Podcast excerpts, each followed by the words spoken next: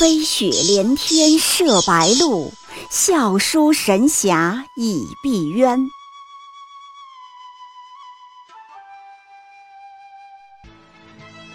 如果说古龙的小说像冰水，越喝越觉得心寒，写透了人情凉薄，那么金庸的小说就像烈酒，起初苦涩艰深，入口醇厚，回味无穷。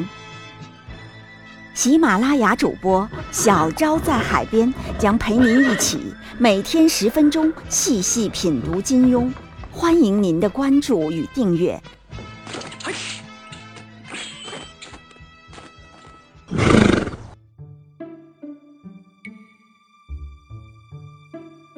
第四十二集，黄蓉的考验。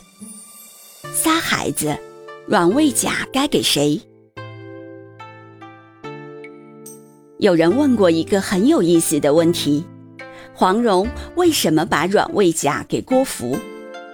三个儿女里，郭芙不是最讨人嫌吗？郭襄那么可爱，怎么不给郭襄？这个问题其实很现实。现在有二宝的家庭很多，父母往往面临这种选择的难题。今天我们就来简单聊一聊。没错，黄蓉的软猬甲是给了郭芙，这里面是有道理的，能看出来黄蓉当妈的智慧。有些朋友可能不熟悉软猬甲，先介绍一下，那是个很昂贵的东西。东海桃花岛的镇岛之宝，一件软猬甲基本上等于一件红莲斗篷，加一件反伤刺甲，加一件贤者的庇护，还无需冷却时间。行走江湖，处处是风险，这东西的好处大家可以想象。有了它，许多飞灾横祸基本上都可以免疫了。黄药师呢是计划生育，只有一个独生女。软猬甲顺理成章地给了黄蓉，无需纠结。但到了黄蓉这里，问题就变复杂了。孩子有三个，传家宝却只有一件，该给谁？一开始啊，家里只有郭芙，这时还没什么问题。软猬甲给了大女儿用，靠着宝甲护身，郭芙也好几次逃脱大难。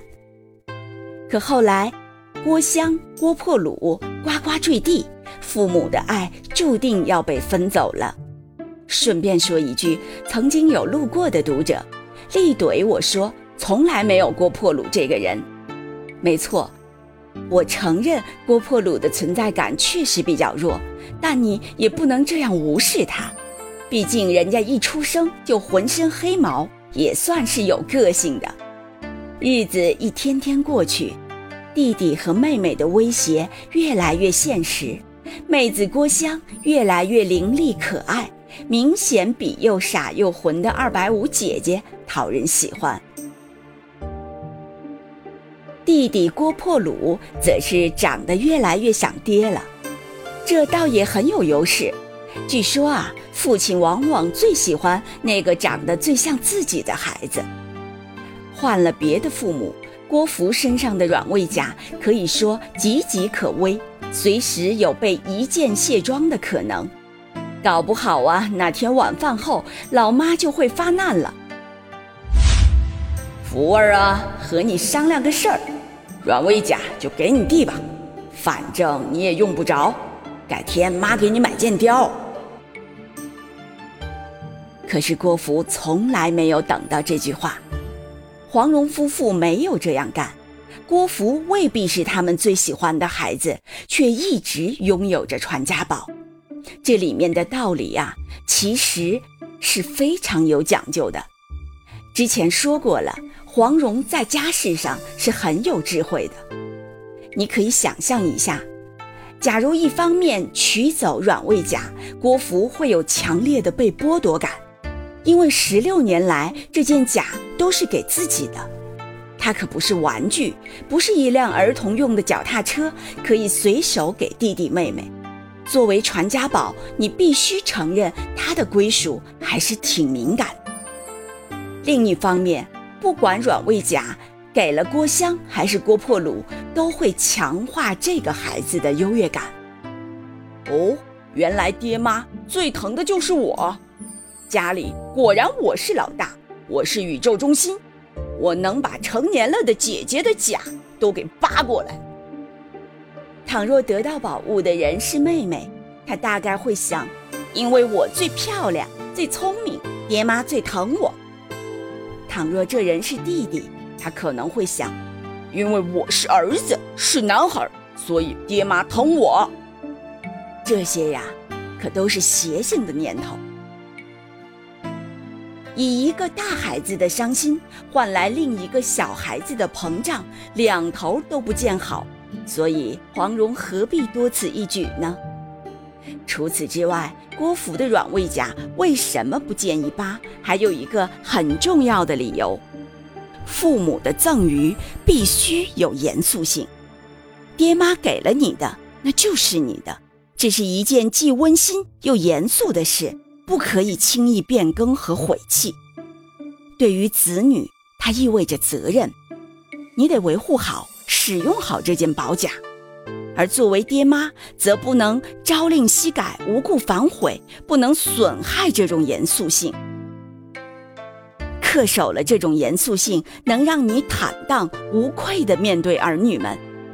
翌日，如果小女儿天真地问：“为什么我没有软猬甲？”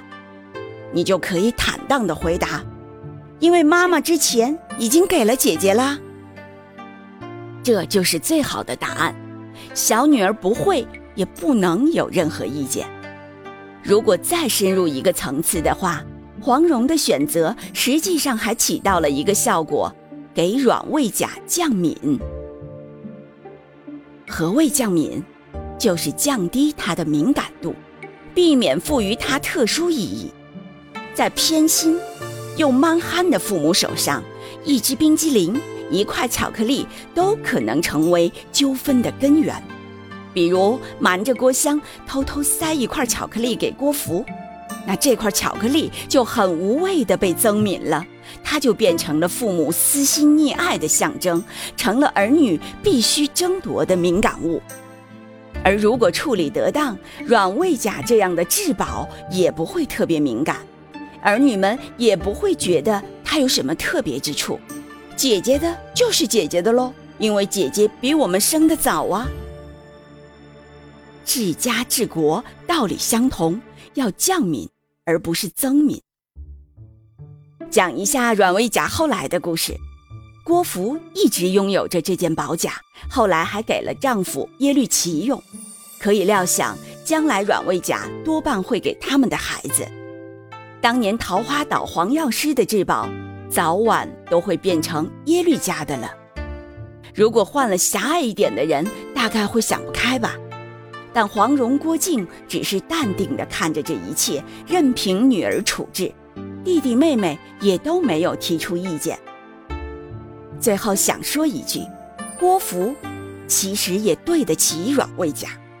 他的一生虽然鲁莽闯祸，但随父母抗敌守城，为国为民，算得上大节无亏。穿着宝甲，他斗李莫愁，斗金轮法王，斗公孙止和尼摩星，给丈夫激战霍都王子，都是行侠仗义，走正道。对于黄蓉来说，只要用在为国为民上，给哪个孩子不是给呢？可惜的是啊，软猬甲只有一件，要是有更多的话，给大家人手一件，保护更多的人，他也肯定会舍得吧。各位听友，小昭陪你读金庸，今天晚上我们跟大家一起讲了黄蓉治家的智慧。如果您的身边有两个或者两个以上的宝宝，你可以对照一下自己在日常生活中是怎样对待。大孩子、小孩子又怎么能平衡家庭的智慧呢？喜马拉雅主播小昭在海边将陪您一起每天十分钟细细品读金庸，欢迎您的关注与订阅，每晚八点更新一集，不见不散。